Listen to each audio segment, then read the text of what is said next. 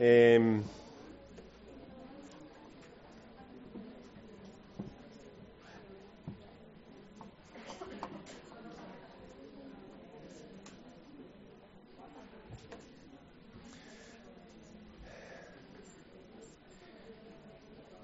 y vamos a, orar. Y Señor, queremos pedirte que tú sigas bendiciendo este momento que estamos juntos. Y te damos muchas gracias porque sabemos que estás aquí.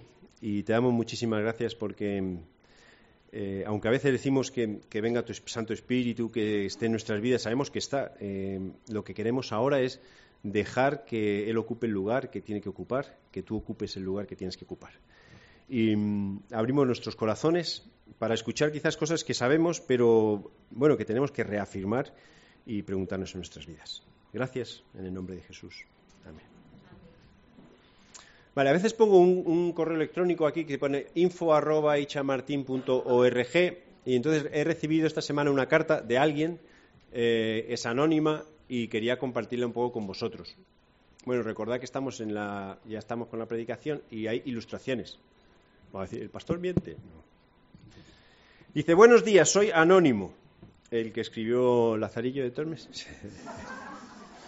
Para que veáis el nivel que tenemos como iglesia. No, aquí no escribe cualquiera. Quería escribirte para decir que nos cambiamos. Vale, entonces yo digo, otro, ahora otro que se cambia, otro que se va, y encima plural familia, dejé el correo. Y lo dejé ahí, ya digo, ya lo leeré más adelante. Yo, yo seguí, pero yo en mi mente estaba todo el rato dando la vuelta, bueno, ahora que se cambian y ahora qué vamos a hacer y, y, realmente preocupado. Y luego cuando alguien me dice, bueno, es que me, me cambio porque me, me, viene mejor este sitio que este otro, esta iglesia que esta otra, yo digo, tienes toda la libertad del mundo que la tienes, ¿no? Que no es, que es, pero siempre como que te queda una espinita ahí. Ay, qué Nos cambiamos. La cogí a los dos días otra vez, digo, bueno, lleno de valor, vamos al anónimo este. Como lo pilla el anónimo. Dice, buenos días, soy anónimo, quería decirte que nos cambiamos, que nos vamos a cambiar de sitio los domingos. Preferimos estar en las filas delanteras porque así escuchamos mejor.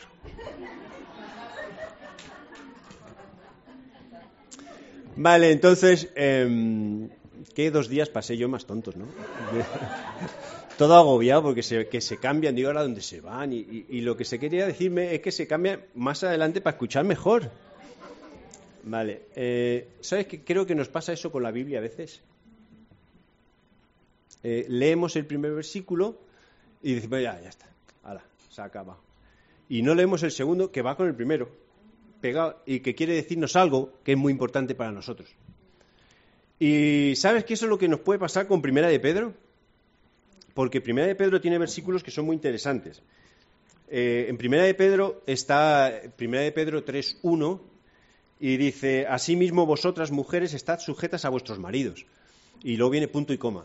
Pero haces como yo hago, esto está muy requete bien. Ahí se queda aparcado, ¿no? Ahí se queda aparcada la Biblia toda la vida si puede ser y, y se lo recuerdas a tu mujer incluso haces posits en el baño por todos sitios, 3.1, 3.1a, 3.1a. Dice, eh, para que también los que crean, dice, pero sigue, sigue, sigue, dice en el 7, por ejemplo, 3.7, vosotros maridos, igualmente vivid con ellas de forma sabia, dando honor a la mujer como vaso más frágil. Mm. Esto como que ya no... Entonces lo pilla la mujer esto hace los posits de color rosa y los pone al lado del color amarillo. ¿Vale? Entonces, vamos leyendo la, Biblia un poco a trozos. Y lo que hice es, digo, ¿y qué tal si cogemos una epístola, pensando un poco en la reunión de iglesia, y de alguien de, de alguien de la Biblia que entienda mucho de iglesia? Y para mí Pedro entiende mucho de iglesia, porque el que declaró que Jesucristo era el Hijo de Dios fue Pedro. Y Jesús le dijo, mira, sobre esta declaración que tú has hecho, sobre esta, voy a edificar mi iglesia, primera vez que aparece. Entonces, quien le dijo también, Jesús le dijo a Pedro, que mira, Pedro, ahora tienes que tener cuidado del resto de los discípulos porque va a venir eh, Satanás, el diablo, y los va a zarandear. Alguien tiene que estar firme. Ahí estaba Pedro, firme, tres veces que negó a Jesús, firmemente, y luego vemos que se iba a pescar firmemente, iba a volver a su vida. Entonces, pero de todos, el primer discurso, la primera predicación fue de Pedro su mente fue abierta. Él sabía cómo funcionaba la iglesia, él sabía lo que estaba escribiendo. Entonces dije, ¿qué tal si la leo de un tirón? Y digo, todo, primera de Pedro, toda, ¿eh? Toda, desde el primero hasta diez minutos, ¿vale? Pero toda de un tirón. A ver, ¿qué quiere decirnos Pedro? Y Pedro está escribiendo, primero, es muy importante Primera de Pedro, porque está escribiendo, dice, a, toda la iglesia. Dice, no escribe a una iglesia en particular, sino a la iglesia que está en la dispersión, que está, la iglesia que está esparcida por ahí, los, todos los creyentes que están esparcidos. Entonces, en ese esparcimiento estamos nosotros. Ponlo así. Escribo a todos los creyentes que están por ahí. No me importa si son de aquí, de allá, porque todos tenemos que seguir unos mismos parámetros. Y entonces Pedro está escribiendo a las iglesias y nos está escribiendo a nosotros. Y tenemos que entender eh, que está escribiéndonos de forma personal, pero luego a la vez de forma conjunta. Por eso Pedro toca así como pinceladas de todas las áreas de nuestra vida. Pum, pum, pum, pinceladas, pinceladas. Y acaba Pedro diciendo que esta epístola que pone es una pequeña amonestación. ¿Vale? Cuando es una pequeña amonestación, Mm, la tarjeta amarilla de un árbitro, una pequeña amonestación, no, eso es más gordo. Un cuidado, ten cuidado, estás haciendo algo mal, ten cuidado porque no vais bien. Entonces, esto aparece al final de Pedro, que a veces no llegamos, primera de Pedro 5:12, dice por conducto de Silvano, que era una persona a quien tengo como hermano fiel, os escribo brevemente amonestándoos y testificando que esta es la verdadera gracia de Dios en la cual estáis. Entonces, algo estaba pasando. En otra versión, déjame, me parece que lo tengo, dice, aquí está en rojo, les he escrito para darles consejos y para asegurarles que todo lo bueno, eh, de todo lo bueno que Dios les ha dado. Esta versión quizá lo intenta suavizar un poco más porque es para darles consejos, a mí no me suena igual que amonestar. ¿no? Dar consejos es que yo te aconsejo todo lo que quieras. Amonestar es que van mal, ten cuidado que van mal y esto no es lo que tienes que hacer. Entonces, primera de Pedro nos amonesta. Y quiero tomarlo así y nos amonesta, y lo digo así para que, pum, cuidado, lo que me va a decir es, es algo que yo estoy haciendo mal. Por eso habla también de, cuando habla de la relación marido-mujer, eh, Pedro sabe muy bien lo que está hablando, sabe muy bien, y sabe muy bien cuál es la debilidad de la mujer, como mujer, como, y sabe muy bien cuál es la debilidad del hombre. Y sabe muy bien que los hombres a veces somos muy toscos con nuestras mujeres. Y justo dice vaso frágil, ¿vale? Como un vaso frágil. Yo no sé si tenéis vasos, déjame hacer extenderme un poco aquí. Eh, si tenéis vasos frágiles en casa, o todos los que tenéis son de los Danone de estos que no se rompen ni para atrás, o los Duralex esos, ¿vale? De cuéntame. Entonces, lo que está diciendo es que cojamos a nuestra mujer y la tratemos como esas copas que sacamos en Navidad, que hay, clean, que suenan así, que las tratemos así, maridos, hombres. Mm, qué difícil nos resulta eso a veces, ¿no? Y no es porque ellas hagan cosas mal, que hacen. Es porque aquí tampoco está diciendo, trátala como vaso frágil si ella se sujeta bien. No está diciendo eso. Trátala como vaso frágil. Y Pedro sabía, Pedro sabía muy bien. Y de la misma manera que sabía eso en las relaciones, sabía eh, cómo funcionábamos en la iglesia, sabes el papel que tenemos que, jugar dentro de la iglesia y sabe lo que nosotros, lo que nosotros somos. Mira, empieza Pedro y dice cómo nos ve. Eh, espérate un momento. Ah, vale, Sí, que nosotros somos personas renacidas. Ha cambiado totalmente nuestra vida. Lo que yo hago es como un resumen de tú lees la epístola y vas viendo que tiene un hilo conductor. Pedro no escribió a trozos, escribió todo seguido. Dice, alabemos a Dios, al Dios y Padre de nuestro Señor Jesucristo, que por medio de la resurrección de Jesús ha cambiado totalmente nuestra vida. Por su gran amor nos cambió nuestra vida, para que siempre estemos seguros de nuestra salvación. Nuestra vida es distinta. ¿Gracias a quién? A Jesús. Entonces empieza hablando a las iglesias, a la gente que está por ahí, por todos, y le dice, tu vida es distinta. Yo ya hay algo que, que, tienes que parar a pensar. Está amonestando y está diciendo, recuerda que tu vida es distinta. Bueno, esto es como a veces cuando haces un viaje y tú sabes que vas a hacer un viaje y vas a un sitio donde crees que nadie te conoce, o si quieres, no sé si has visto el anuncio de una señora que va a la playa y va a la playa y, no hay nadie en la playa, dice, bueno, pues como no hay nadie en la playa, yo hago lo que quiero y entonces se explaya. ¿Para qué quiero el bañador si me da el sol por todos sitios? Y de repente dice que aparece el portero de tu casa y te saluda amablemente, claro. Entonces, eh, es esa sensación, es como decir, bueno, cuando vas a otro sitio tienes que pensar siempre que, ya no eres el que fuiste o la que fuiste o lo que sea, somos renacidos, hechos nuevos. En otra versión, eh, o un poco más adelante, perdón, dice, es como si ustedes hubiesen vuelto a nacer, no de padres humanos. Que esto es a veces, como dice, nacer espiritualmente, que no entendemos muy bien qué quiere decir y todo eso. Es como si hubiésemos vuelto a nacer. No como decía Nicodemo, meterme dentro del vientre de mi madre y salir otra vez. No, no. Como si todo hubiese sido nuevo o hecho nuevo. Eh, nuestras vidas son distintas. O tienen que ser distintas. Entonces, que lo recordemos siempre. Yo no soy el que era. Yo no soy el que fui. Yo soy nueva persona soy nuevo. Y entonces Pedro está amonestando y empieza la amonestación diciendo, primero recuerda que eres una persona renacida. Esto se tiene que ver, y se tiene que ver en nosotros. Dice, así que, ¿vale? Así que no hagan lo malo, sino manténgase apartados del mal, porque Dios los eligió para ser su pueblo. En la Biblia nos lo dice, yo soy un Dios diferente a los demás, por eso ustedes deben ser diferentes a las demás naciones, diferentes a las demás naciones. ¿Cómo se ve que somos renacidos? Porque, porque no pegamos en ningún sitio, porque la gente nos mira rara, raros, no porque tengas un pez detrás del coche, sino porque no insultas, porque somos mansos. A ver qué más mentiras digo. Porque somos nuevos. Pero a veces encajamos perfectamente en, el mundo que nos rodea. ¿Por qué? Porque no has entendido la amonestación de Pedro. Pedro te está diciendo que eres renacido, que eres nuevo, que no eres como los demás, que no eres igual que los demás, que eres una persona especial y distinta. El versículo que conocemos siempre, siempre que en nuestra versión, dice, así que, o como, sino como aquel que os llamó es santo, sed también vosotros santos en vuestra manera de vivir es lo mismo, no hagáis las cosas mal, ser santos en vuestra manera de vivir. Ser santos es como reflejar la santidad de Dios, que eso si lo miras bien es sencillamente ser obediente a Dios en todo, a cualquier edad, en todas las cosas. Eh, una de mis hijas me estaba comentando que hablaba con sus, sus amigas de la universidad y decía, es que yo voy a, casa de mi novio y mis padres me dicen que tenga cuidado, que me cuide, la, chica le está diciendo. Y decía, fíjate qué antiguos son mis padres, como le estaba explicando. Digo, anda hija, pues como se enteren de cómo somos nosotros, que no te dejamos, que no podéis subir ni a casa solos. Entonces, es, somos distintos, pero eso a veces nos echa un poco para atrás. Dice, es que eh, somos tan, tan raros. Bueno, yo creo que la palabra no tiene que ser raros. Si es raro porque eres rarito, bueno, sí. Pero si es raro porque obedeces a Dios, la palabra no es raro. Es que somos, y lo que voy a decir, somos santos.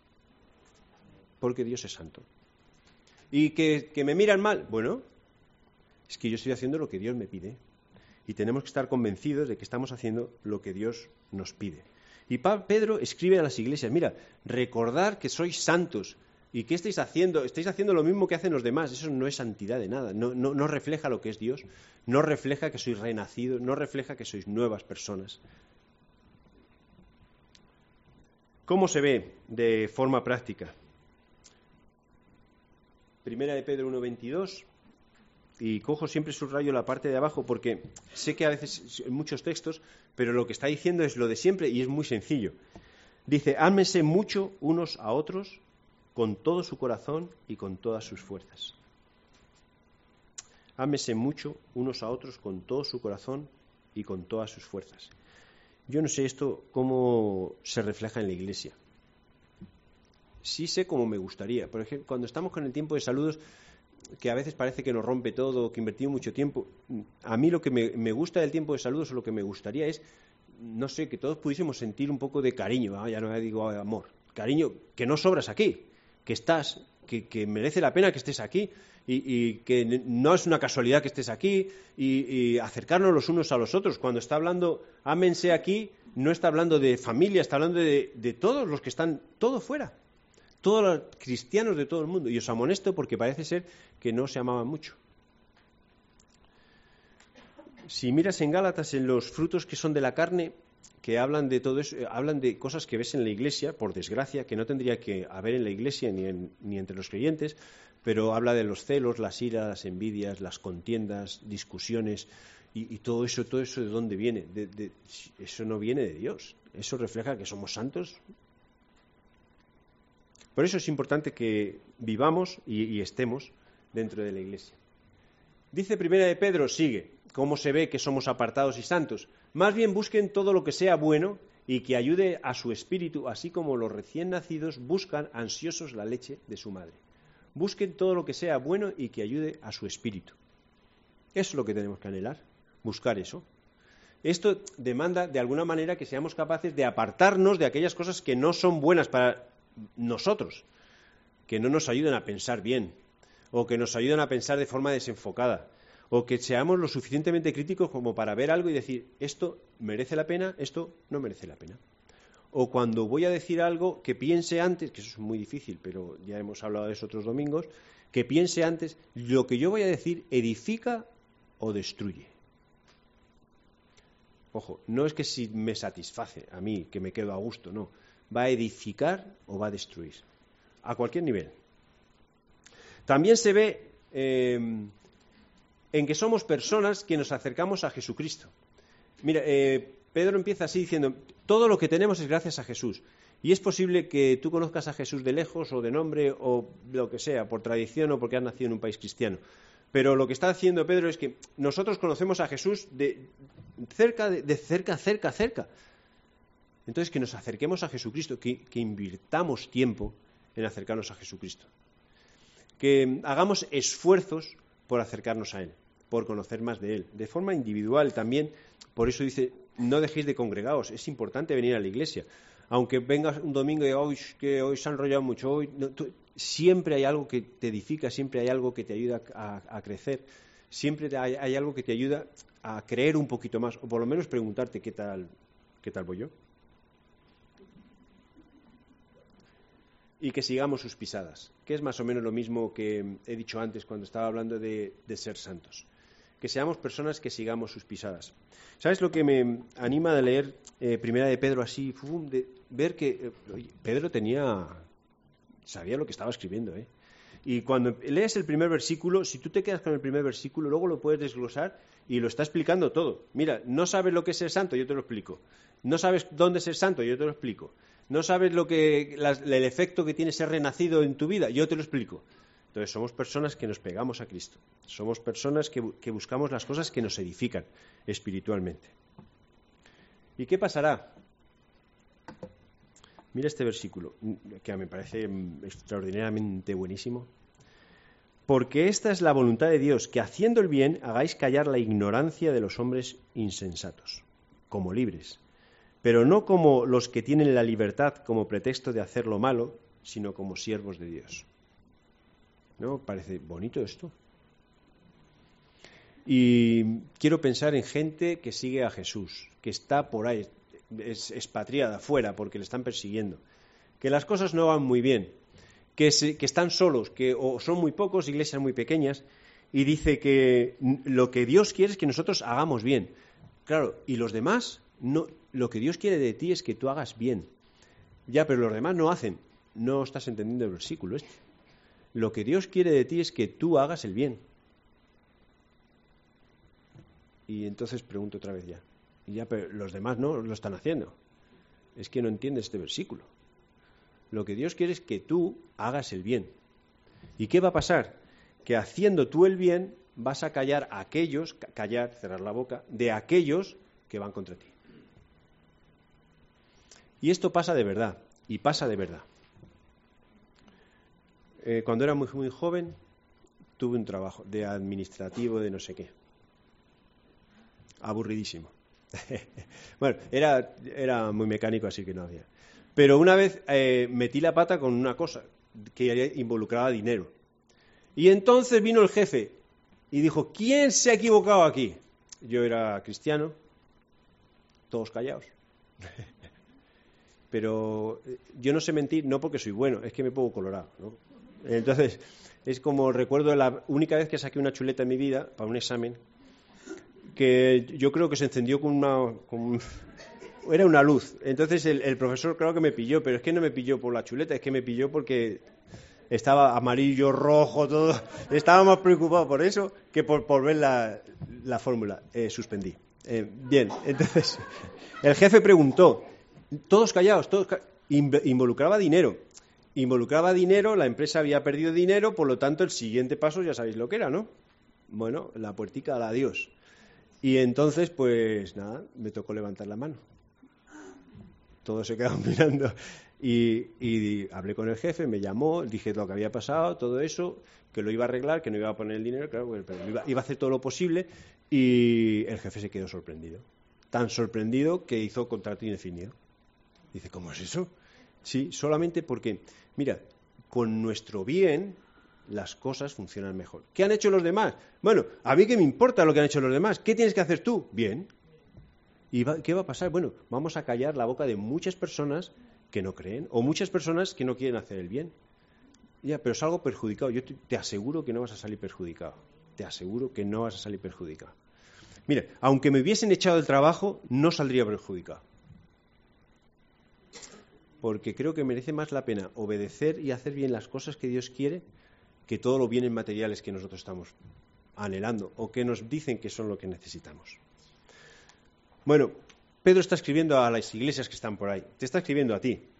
Y te está diciendo, ¿quieres callar la boca de los ignorantes, de aquellos que no creen en Dios, de aquellos que están diciendo que Dios no existe y que todos... ¿Quieres callar la boca? Sí, no es con pancartas, no es con panfletos, no es con manifestaciones, es haciendo el bien, haz el bien.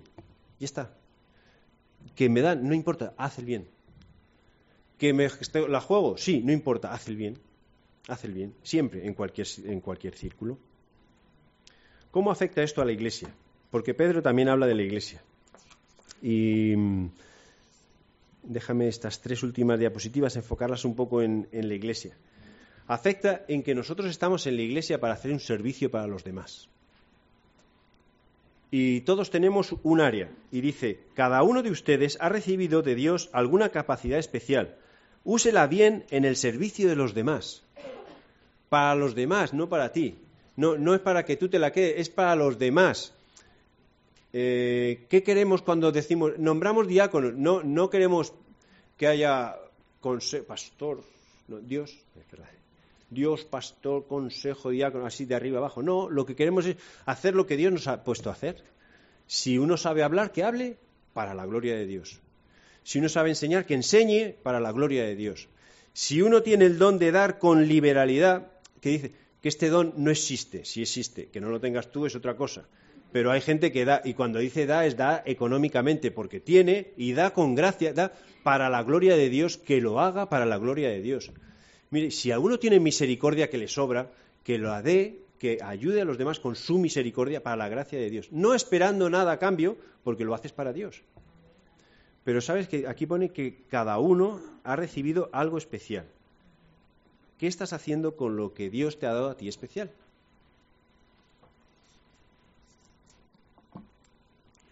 Ahí estamos amonestados. Nosotros somos piedras vivas que, Dios está usando para construir el templo espiritual. Y muy interesante de Pedro, que le dijo Jesús que tú eres, que, eh, tú eres la roca y sobre esta roca edifica mi iglesia. Muy interesante que Pedro use la ilustración de rocas para hablar a la iglesia.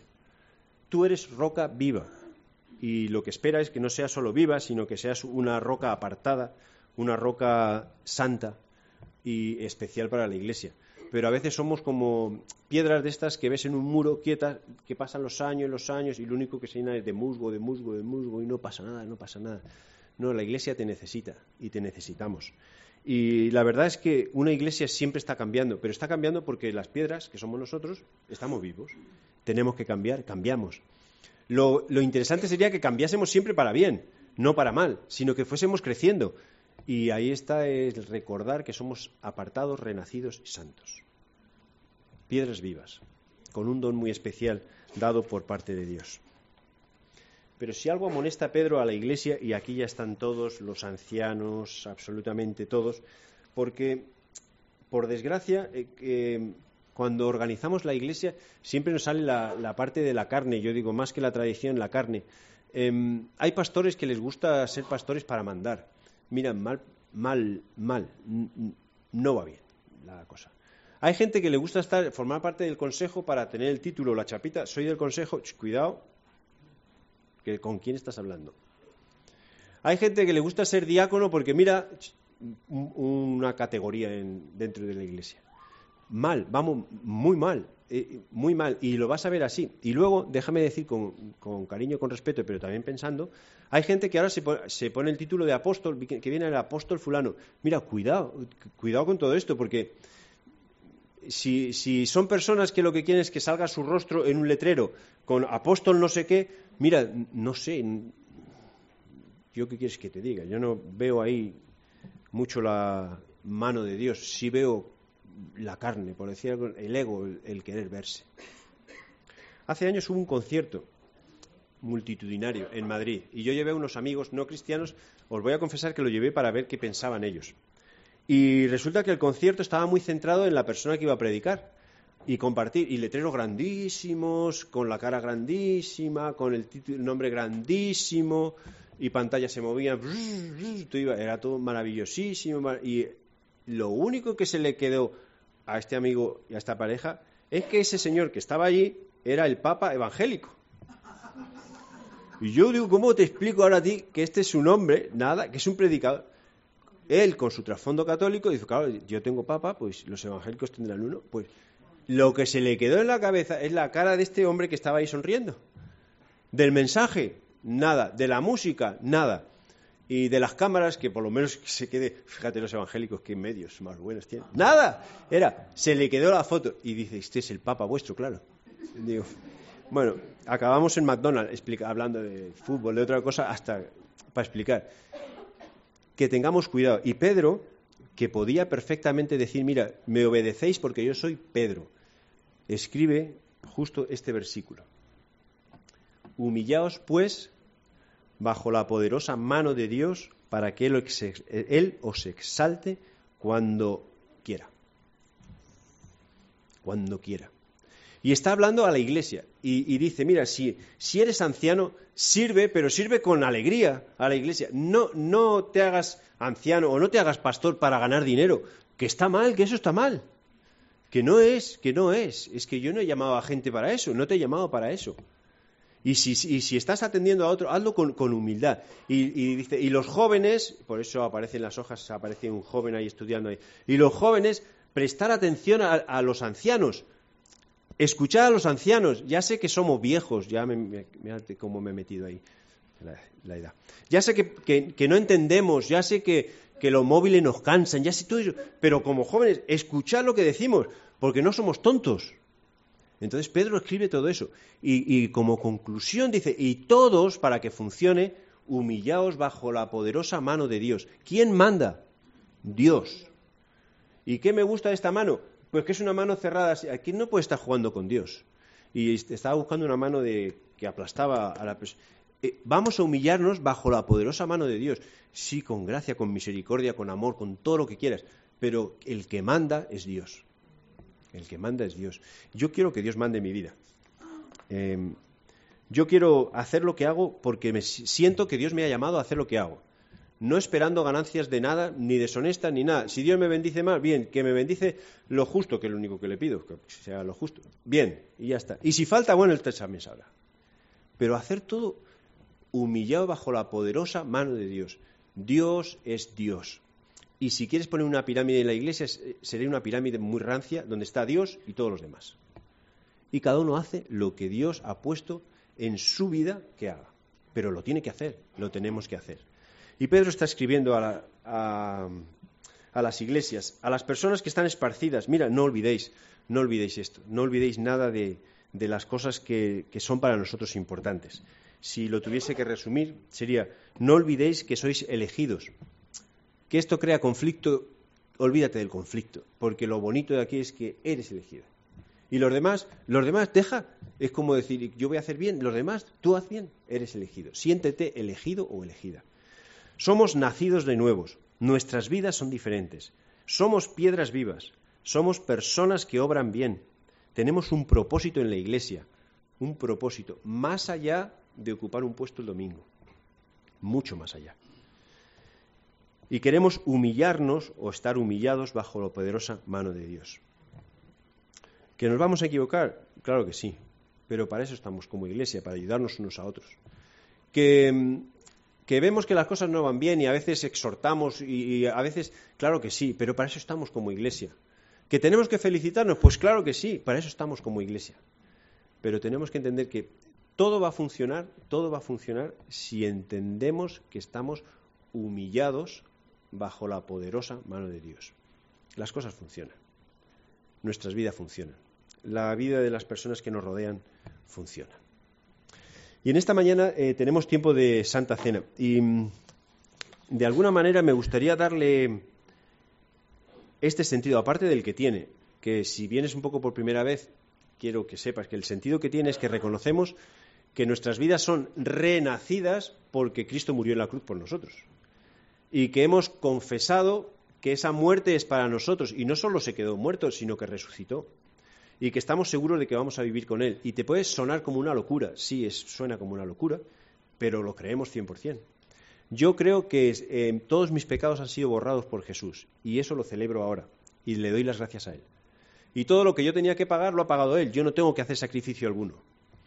Pero eso tiene sus consecuencias y consecuencias positivas, mi vida es distinta y lo tienen que ver los demás.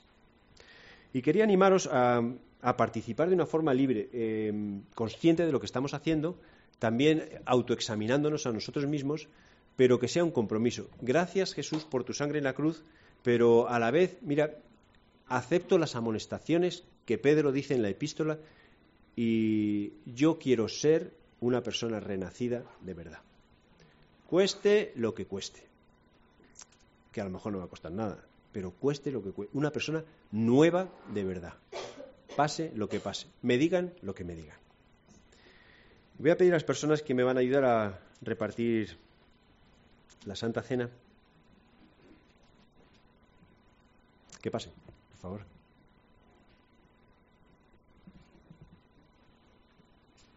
Gracias.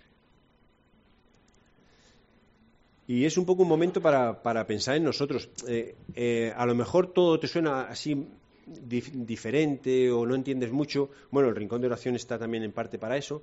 Eh, a lo mejor eh, de alguna manera piensas que, tu vida está atascada, aunque ya le has dicho a Dios que renacen muchas veces y sigue siendo lo mismo, no te canses, no te canses, díselo otra vez y, renace otra vez y acepta otra vez lo que, lo que Él está diciendo. Porque a lo mejor lo que, lo que está pasando en tu vida es que estás luchando tú, no está luchando Él. Deja que Él luche. Y voy a decir, Él ha luchado. Y voy a decir, Él ya ha vencido. Y hemos cantado, ya hemos vencido. Que estoy cansado. Bueno, estás cansado, pero ya está vencido. Entonces, renace otra vez. Y renace otra vez. Que no te quedes en, en el barro, en el lodo, estancado, o estancada. No, no, es que no es lo que Dios quiere para nosotros. Entonces, cada uno se, se examina, cada uno piensa, su relación con Dios, si Dios es alguien para él, si quieres dar el paso de aceptar a Jesús en tu vida, solo es decirle, mira, ven, quiero probar, quiero que entres en mi vida. Y que lo hagamos de una forma libre y sobre todo sin mirarnos los unos a los otros. eres tú y Jesús.